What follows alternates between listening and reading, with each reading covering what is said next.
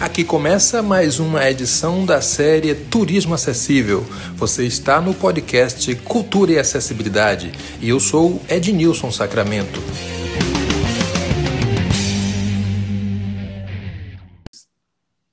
Olá, um abraço a você que acompanha o podcast Cultura e Acessibilidade.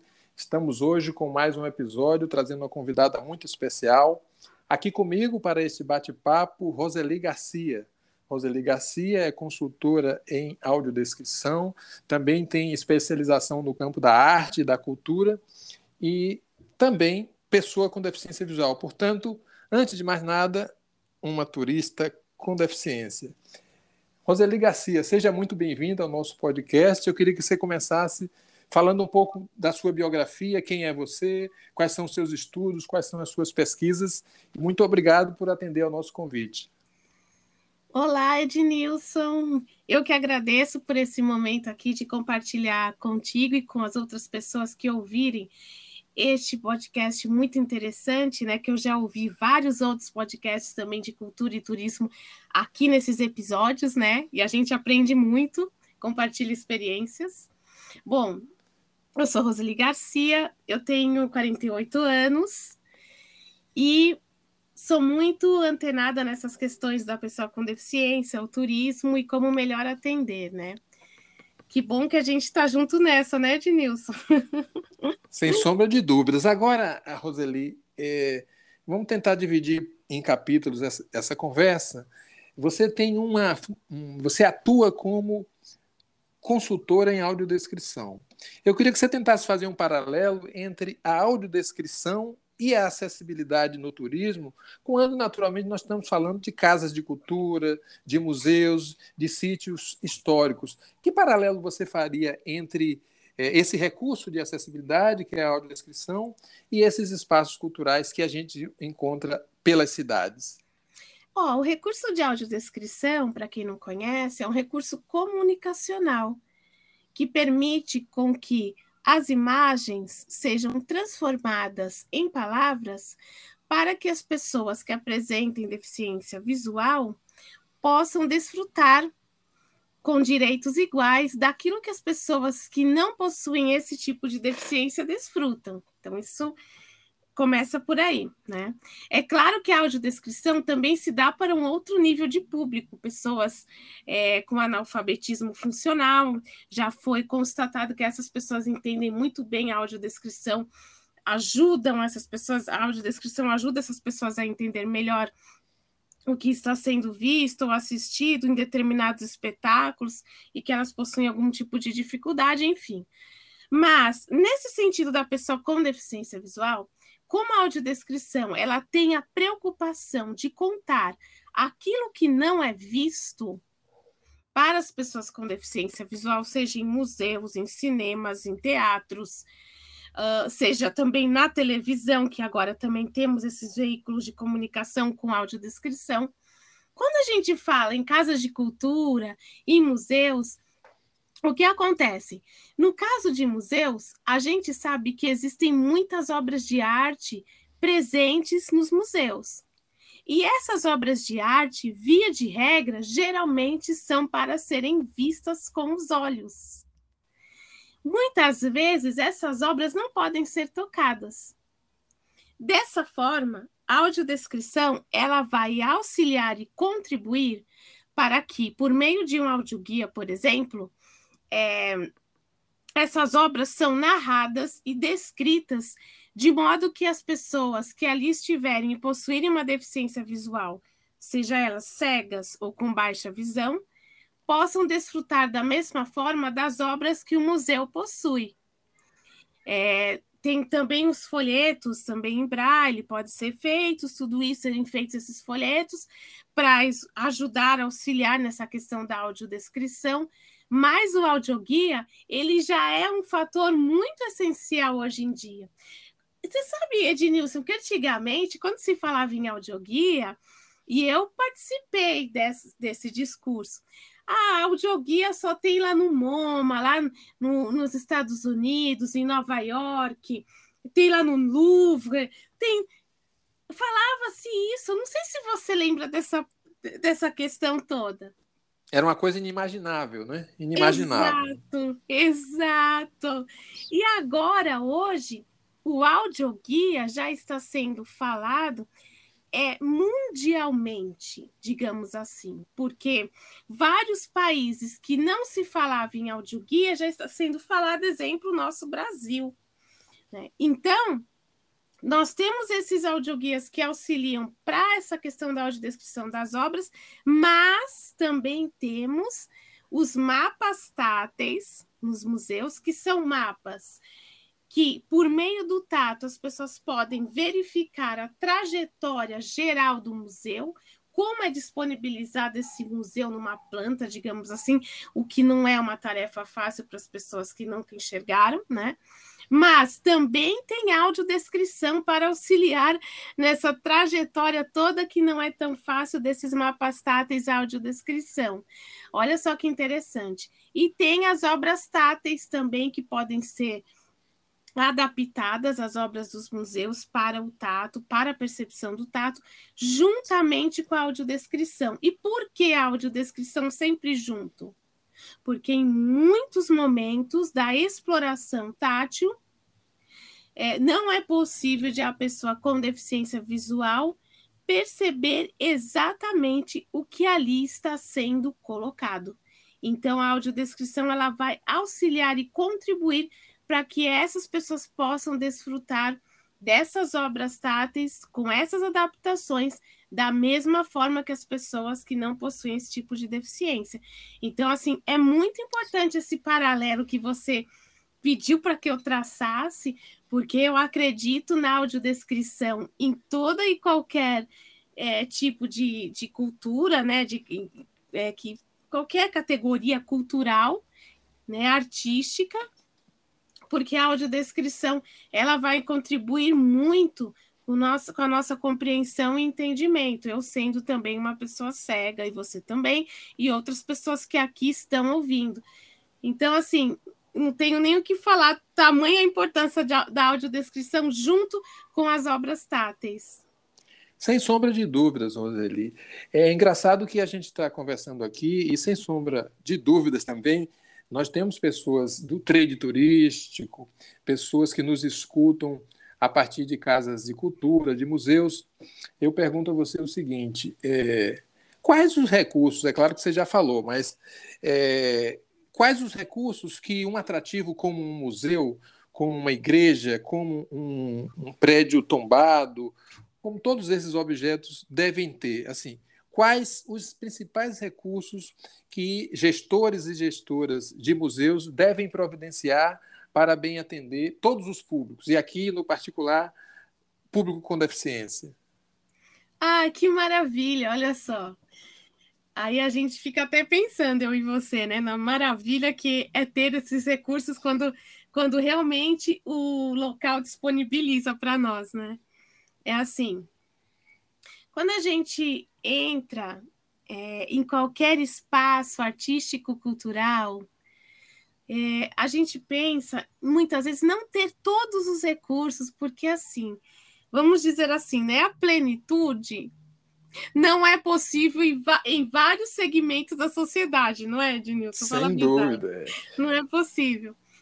Porém, a gente pode, como você disse muito bem, elencar esses recursos, como por exemplo, o piso tátil, ele é um recurso de acessibilidade que vai contribuir para que a pessoa com deficiência visual possa fazer uma trajetória num determinado espaço artístico-cultural que ela perceba exatamente toda essa trajetória por meio desse piso tátil. Quando há uh, uma leve curva para a esquerda, quando há, por exemplo, algo que é uma escada e tem o piso de alerta, com, é semelhante a algumas bolinhas no piso para identificar que ali vai ter alguma coisa que a pessoa precisa prestar atenção.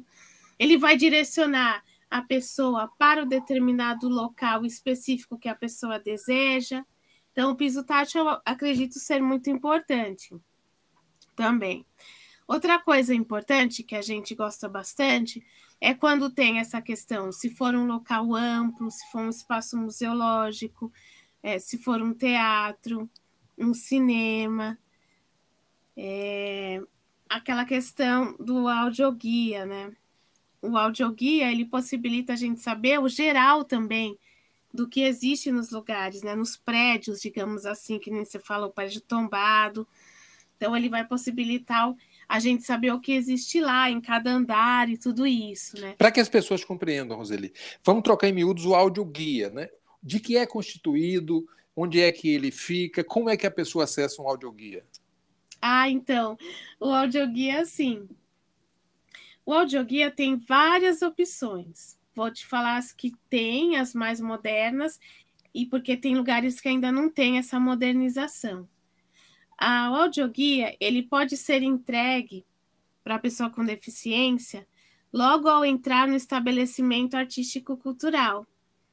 Então, tem um, recepcionistas treinados ou que saibam né, que ali tem um audioguia e vão entregar um aparelho para a pessoa com deficiência, onde nesse aparelho existem as faixas contendo cada situação que precisa estar no audioguia. Vai ter um fone de ouvido, porque a pessoa vai ouvir, e nesse audioguia também vai ter as instruções de como a pessoa manipular o aparelho que ela está. Aparelho de MP3, sei lá, um aparelho que possa é, dar condições, condições de ouvir esse áudio. Então, pode ter esse aparelho. E pode, a pessoa pode receber na entrada do estabelecimento. É, a segunda coisa também que nós temos são é, os QR Codes.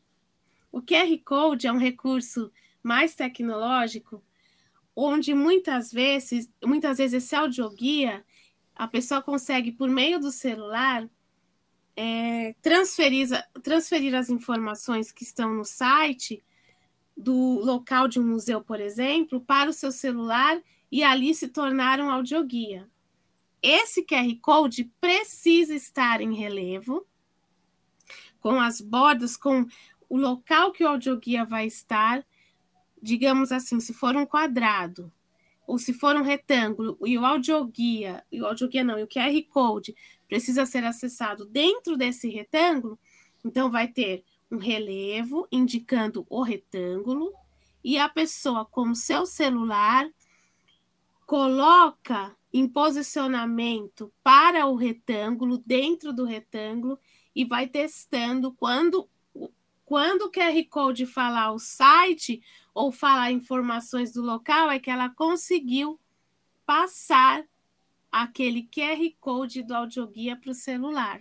Então, lhe interrompendo mais uma vez, só porque a gente há de compreender que tem muitas pessoas que estão nos escutando que não conhecem exatamente o funcionamento dessas tecnologias de apoio. Né? Então, por exemplo, o QR Code é semelhante a um, uma etiqueta, como é, ele é utilizado é, por vários motivos. Né? É, às vezes você vai comprar um carro novo e aí a propaganda diz aponte seu celular para o QR Code que aparece na sua tela. No caso que nós estamos falando de cultura, de turismo, de acessibilidade, o QR Code é uma ferramenta importantíssima. Então, o que é que você está nos trazendo é que a própria pessoa com o celular aponta o celular para o QR Code que está em local visível e em relevo dentro do museu, por exemplo, e a partir daí ela acessa aquele acervo, acessa, aquele conteúdo, acessa aquela exposição. E é bom lembrar que essa é, é uma ferramenta de baixo custo, então ela traz, traz para nós, ou traz para o, o, visitante, a visitante que não enxerga, é, aquele acervo. Então, esse que você trouxe é um dos, dos recursos mais interessantes e que é pouco utilizado, sabia, Rosalina? Percebo que muitas, muitos empreendedores ainda não utilizam muito essa questão do QR Code. Mas, assim, passando para além do QR Code, nós temos outras coisas. Nós temos obras em miniatura, nós temos é, como você já falou, mapas táteis. Que outros recursos esse empreendedor, essa empreendedora do turismo ou da cultura pode oferecer a essa comunidade? Olha só que interessante, Ednilson. Você falou uma coisa tão bacana agora, porque as pessoas pensam que tudo tem um alto custo. Mas nós temos em museus, em espaços museológicos, é, pessoas que podem representar, já estão lá, e podem representar muito para nós, que é a equipe do educativo. A equipe do educativo dos museus, ela está lá para ensinar, para orientar toda e qualquer pessoa que ali vai visitar. Então, por que não o educativo não ser preparado para receber as pessoas com deficiência? Porque muitas vezes já aconteceu de eu ir em museu e a equipe do educativo estar preparada. Ao chegar na recepção, foi perguntado para mim: você gostaria de fazer a visitação com a equipe do educativo do museu? E eu, claro que eu disse que sim, mas por que eu disse que sim? Primeiro, é uma chance que nós temos de perceber a atuação dessas pessoas dentro daquele espaço cultural. Segundo, é, essas pessoas do educativo muitas vezes complementam aquilo que o museu muitas vezes não tem condições ainda de ter como acessibilidade. Então, suponhamos, ah, nós não conseguimos é, realizar muitas das obras para o tato. Então, o educativo tem a missão de, de, de alguma forma, representar para as pessoas com deficiência, no caso visual que estamos falando, falando aqui hoje, representar de alguma forma algumas das obras, algumas obras temáticas, para que a gente possa perceber melhor qual é o propósito daquela determinada exposição ou daquele determinado artista. Então, assim, ah, mas eu não tenho, mas é muito complicado, mas então, muitas vezes a gente, as pessoas têm ali pessoas que podem colaborar e muitas vezes não são é, colocadas, inseridas no espaço de uma forma apropriada, fazendo com que essa lacuna seja preenchida. O que, que você acha, Ednilson? Sem sombra de dúvidas. Eu acho que uma coisa complementa a outra e o fator humano é importante. Para voltar ainda ao audioguia, para trazer dois exemplos, Roseli.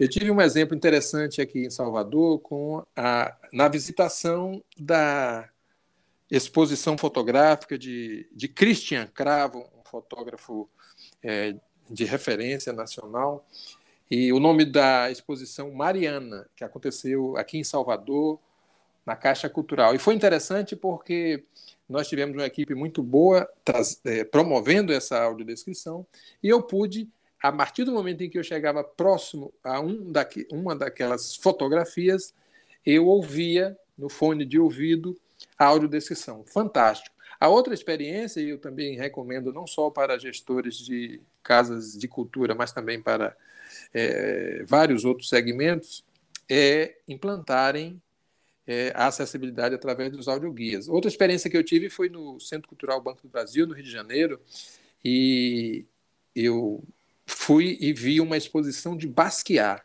Mas olha o que é que acontece. É, na entrada eu recebi um, um equipamento que é semelhante a um tablet, de pendurei no ouvi, de pendurei no pescoço, e aí à medida em que eu ia circulando no salão, ele identificava a obra, Rosalie. Assim, então, eu estou passando diante do quadro 12. Aí ele começa a dizer, quadro 12, tem isso, isso e isso. Isso é fantástico. Quer dizer, era uma automação importante, porque à medida em que eu circulava pelo espaço expositivo, eu me deparava com as informações detalhadas através da audiodescrição. Então, é uma experiência interessante, mas, como nós falamos, existem várias formas. Né? Existem o audioguia que é entregue é, e a pessoa vai passando as faixas, existem sistemas em que já leem automaticamente à medida em que você vai passando pelas obras. Agora, é claro, Roseli, você tem às vezes um, uma exposição que tem 120 obras, 200 obras. Então, muito provavelmente, esse museu não deverá tornar acessível todas. Quase sempre é uma amostra. Mas isso é como você sabe, é, é, são apenas estágios da, da, da inclusão, alguns estágios da acessibilidade. Eu queria passar agora a palavra para você, mas eu queria que você falasse, você está falando de São Paulo, de exemplos casas de atrativos que oferecem acessibilidade na cidade de São Paulo, por exemplo. Ah, obrigada, que legal, muito bom. Eu, na verdade, seus depoimentos aí relacionados à questão da, da acessibilidade, que você teve a oportunidade de estar, é bem interessante mesmo. Um tablet, desde que seja muito bem colocado, é isso mesmo. E é bacana porque a gente vai compartilhando um com o outro, né? Porque são muitas informações, não é, Ednilson? São muitas informações mesmo. Sim. Agora, em São Paulo, nós temos uma casa que optou em ter acessibilidade na maioria das exposições que ela realiza. A casa chama Japan House, que é uma casa do que falam né, do Japão, né? Que mostra, geralmente demonstra exposições do Japão ou é, exposições que demonstram é, o que tem no Japão, o que é típico do, do Japão, transformado em exposição. A Japan House era localizada na Avenida Paulista, número 52, é, onde eu tive a oportunidade de realizar algumas avaliações relacionadas às exposições de lá. Lá tem, como você falou e disse muito bem, não tem condições de realizar todas as obras é, para adaptação ao tato, porque são muitas. Então, são selecionadas é, algumas obras das exposições para o tato, mas existe o audioguia em QR Code, onde a pessoa pode acessar todo o acervo da exposição. Então, tem essa. Temos também agora, aproveitando que você falou mesmo, tem, tem também a Pinacoteca do Estado de São Paulo, localizada na Praça da Luz, que lá também na Pinacoteca tem é, a galeria tátil, ou pelo menos é, algo parecido, que permite com que as pessoas com deficiência visual possam tocar é, algumas obras do acervo e também tem um educativo apropriado que vai atender, na medida do possível, com adaptações que foram realizados pelo, realizadas pelo próprio educativo, na Pinacoteca do Estado de São Paulo. Temos também agora, aproveitando que você é, falou sobre isso, uma exposição que vai acontecer, vai é, inaugurar agora dia 16 de fevereiro, que é na no SESC 24 de maio que vai falar sobre a Semana da Arte Moderna. Lá existem algumas obras táteis, ainda não está pronto, mas vai ficar pronto o audioguia com a audiodescrição dessas obras, que é bem interessante.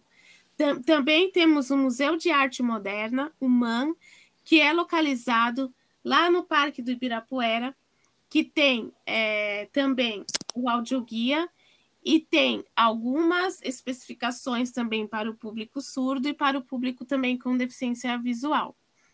Então, estes são alguns exemplos de museus acessíveis em São Paulo que as pessoas podem desfrutar dessa acessibilidade.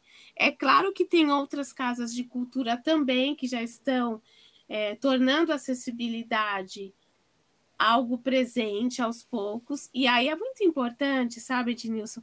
Ver se você o que você pensa sobre isso. Dizer aqui para as pessoas com deficiência que estão ouvindo esse episódio, muitas vezes, gente, nós precisamos ter um pouquinho de paciência, porque as casas de cultura, é, os teatros, às vezes estão se adaptando aos poucos à acessibilidade. Então, muitas vezes, para quem está de fora, pode pensar que é só simplesmente fazer e pronto. Não, precisa todo de um processo.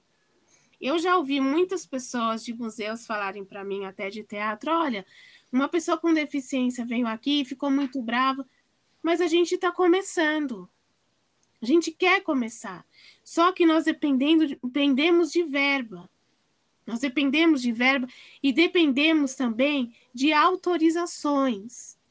Então, tudo é demorado. E às vezes não é porque as pessoas não desejam, é porque elas precisam de um processo. Então a gente pede, às vezes, um pouco para quem fala assim: nós estamos começando, isso é o que nós temos. Eu acredito que pelo menos é um começo. O que, que você acha, Ednilson? Claro, são etapas, né? É importante compreender que não é da noite para o dia que se torna é, um equipamento acessível. Além do mais, tem outros fatores, como você falou, a questão de, de recursos financeiros, a questão, às vezes, da própria estrutura dos prédios. Roseli, você fala como professora, fala como quem compartilha conhecimento, e isso é muito bom. Eu quero, já caminhando para a conclusão da nossa conversa, que a gente converse um pouco sobre esse trabalho. Por exemplo, quem é que promove a acessibilidade nesses espaços? É claro que ela não brota do nada, então são é, adaptações, são ajustes que são feitos a partir de projetos de acessibilidade. Estava me lembrando agora é, a exposição mariana do fotógrafo Christian Cravo, que aconteceu aqui, foi promovida, a acessibilidade foi promovida pela equipe de Sandra Rosa, é, uma audiodescritora especialista aqui de Salvador.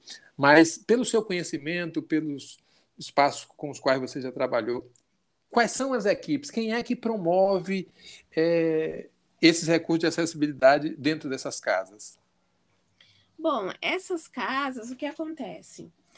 Um, primeiro, hoje em dia é verificado muita questão desta lei, que é importante, que é a Lei Brasileira da Inclusão, ela prevê que as pessoas com deficiência têm o direito a estar em espaços culturais né, com acessibilidade. Isso é previsto, então é importante ter acessibilidade que aconteça. Então, primeira coisa é isso. É, é, as pessoas são muito uh, amparadas por essa pela lei também. Segundo, é, essas empresas elas procuram saber quem são empresas especialistas em acessibilidade para que possam realizar projetos dentro dessas instituições para que a acessibilidade aconteça. Então, nós temos, por exemplo, deixa eu citar que nem você falou, você tem razão. Por exemplo, nós temos a empresa Ver com Palavras em audiodescrição. Um museu, por exemplo, pode procurar saber e ter conhecimento dessa empresa Ver com Palavras, que tem como presidente a Lívia Mota, e pode consultá-la sobre uma possível cotação de uma audiodescrição, de um audioguia para esse determinado museu. A Lívia Mota, que é presidente da Ver com Palavras, vai procurar conhecer esse espaço, saber o que eles necessitam e, diante dessas necessidades, vai realizar um orçamento e propor o que é necessário para fazer esse audioguia. E assim por diante. A gente tem a empresa Inclua-me, também com a Marina Baffini, que faz adaptações táteis, por exemplo. Então, ela vai, esses museus vão, procuram essas empresas para saber o que elas fazem, como elas fazem e o orçamento. E assim essas empresas entram nas instituições. E também dentro das próprias instituições de cultura existem pessoas que estão já hoje, é, como que eu posso falar, determinadas, é, são eleitas para realizar projetos em acessibilidade dentro dessas instituições e, a partir daí, procurar é, outros meios de acessibilidade entrar na instituição. Pois é, você trouxe alguns nomes. Eu me lembrei agora também que nós temos a empresa Museus Acessíveis, que é de Viviane Sarraf, que tem um trabalho de referência nessa questão. Tem Carla Grião também, que atua em São Paulo. Agora, São Paulo termina concentrando, né, Rosali, a maioria desses profissionais, mas nós temos profissionais que trabalham com acessibilidade em todo o Brasil. Roseli, para fechar, eu queria que você falasse sobre destinos, assim. Qual foi a cidade que você já visitou e que lhe impressionou do ponto de vista da acessibilidade, não só da, dos atrativos, mas das acessibilidades que você encontrou? E também que você falasse sobre é, o que você recomenda a profissionais que trabalham em setores, por exemplo, educativos de museus. Ah, sim. É, Para complementar aqui o que a gente está conversando, que eu acho que acabei nem falando, porque é tanta informação que você havia me perguntado no começo, né, logo no início, para dizer para as pessoas que eu é interessada nesse tema da arte, então eu, realizei um, uma especialização em arte e educação em linguagem artística é, pela Universidade de São Paulo e realizei também um mestrado em educação, arte e história da cultura com o tema percepção de escultura por três pessoas cegas.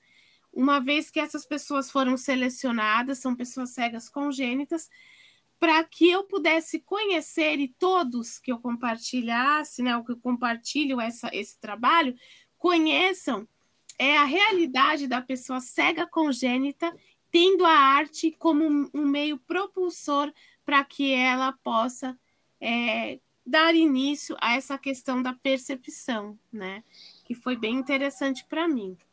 Show, Roseli. Pesquisa, pesquisa, pesquisa. Parabéns aí mas arrisque a nos dizer um destino que você considere legal. Que... Olha, eu realmente, assim, questão de destinos, eu realmente, é, ultimamente, eu tenho ficado mais por aqui, por São Paulo mesmo, né, que é onde eu resido.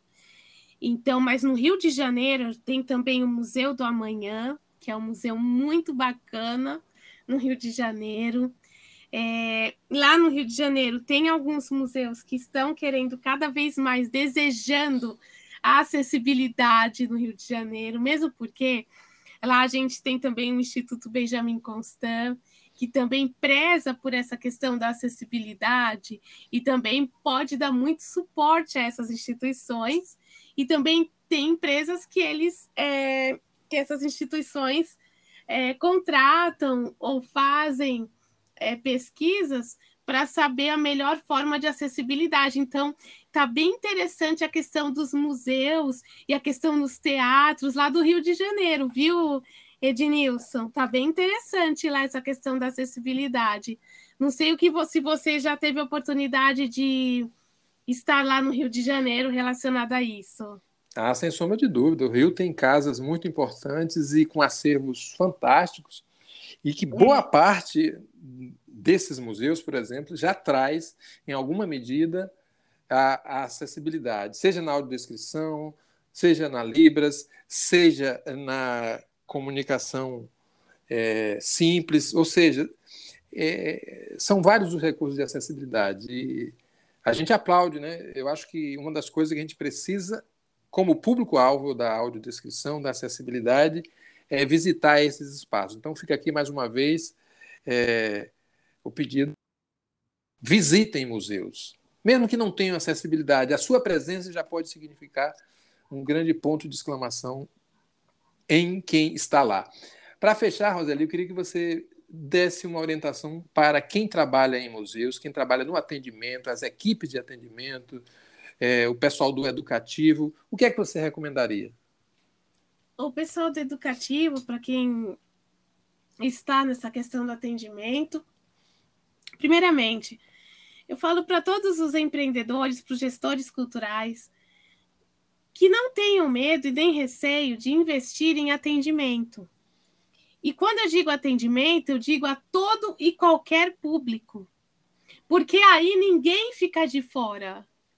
Então, assim, quando você investe em treinamento, numa empresa de treinamento para atendimento para pessoas com deficiência, você está investindo em mais pessoas e você está investindo em excelência é, no espaço cultural. Então, é muito importante esse treinamento. Se pessoas precisam saber Libras, a língua, a língua brasileira de sinais, que elas então conheçam Libras. Ai, mas é muita coisa, é muito curso. Gente, por favor, conheçam aos poucos o básico para elas poderem falar o que você precisa, posso te ajudar de alguma forma, é, em que caminho você precisa ir. Então, assim, é muito importante para qualquer qualquer tipo de deficiência visual, auditiva, é, pessoas com deficiência intelectual, como diz o Edmilson, Ednilson, linguagem simplificada, que é aquela linguagem facilitada, não estou dizendo linguagem fácil, estou dizendo linguagem facilitada para as pessoas que precisam de uma linguagem que elas consigam compreender melhor, isso faz muita diferença em tudo, em palestras, em eventos que vão acontecer, faz muita diferença. O educativo também é muito importante que esse educativo seja instruído para atender esse público com deficiência e ter adaptações plausíveis para, cada uma das exposições ou para os acervos permanentes, para que naquele momento a pessoa não fique, ah, e agora o que eu vou fazer? E olha para um lado, e olha para o outro, e olha para cima, não, não adianta, gente, desculpa. Se a pessoa estiver lá e você não tem nada, não adianta ficar fazendo nada disso. É, calafrio, etc. Roseli, para não dizer que não falei de relatos de experiência, eu vou trazer rapidinho para você e para quem está nos. Oba! Uma situação que aconteceu comigo. Certa vez, participando de um programa educativo chamado Consórcio Social da Juventude, que era um programa que levava turmas de jovens para espaços culturais e museus. Então, fui levar uma turma no museu da cidade e, ao chegar no museu, o recepcionista disse: Ah, o senhor não precisa subir, eu vou conseguir uma cadeira para o senhor sentar. Quer dizer, veja como são as coisas.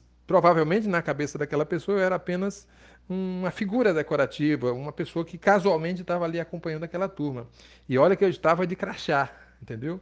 Quer dizer, é aquela história, né, Rosali, da invisibilidade que a gente luta tanto para é, demover, né? Mas é isso, mais uma vez, muito obrigado. Eu quero que você falasse um pouco sobre essa sua atividade e deixasse os seus contatos. Ah, tá ótimo.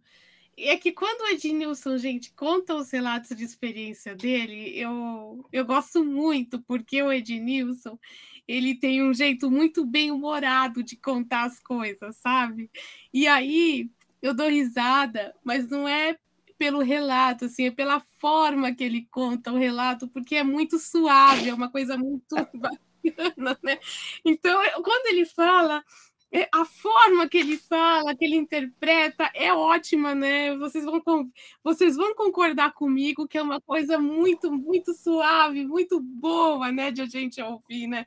Então, por isso que eu, que eu, fico, que eu fico feliz quando ele conta os relatos, né? Porque eu acredito que as pessoas com deficiência têm que cada vez mais levar a suavidade para os outros né? Ser soft. e o Ednilson é essa pessoa, ele é suave. Obrigado, é Roseli. Né? Então é muito bacana. Olha, eu quero finalizar dizendo o seguinte. Olha que experiência que nós estamos tendo aqui, eu e o Ednilson e vocês. É uma experiência indescritível se a gente for perceber o quanto que a gente está aprendendo aqui. Então, obrigada por esse momento. Obrigada mesmo. Vocês vão me encontrar no Facebook como Roseli Beaker, é B-E-H-A-K-E-R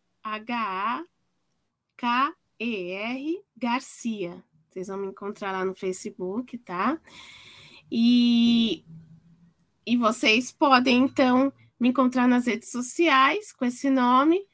E qualquer coisa, estou à disposição para qualquer tipo de orientação, de trabalho relacionado à acessibilidade, a museus e a pessoas com deficiência visual.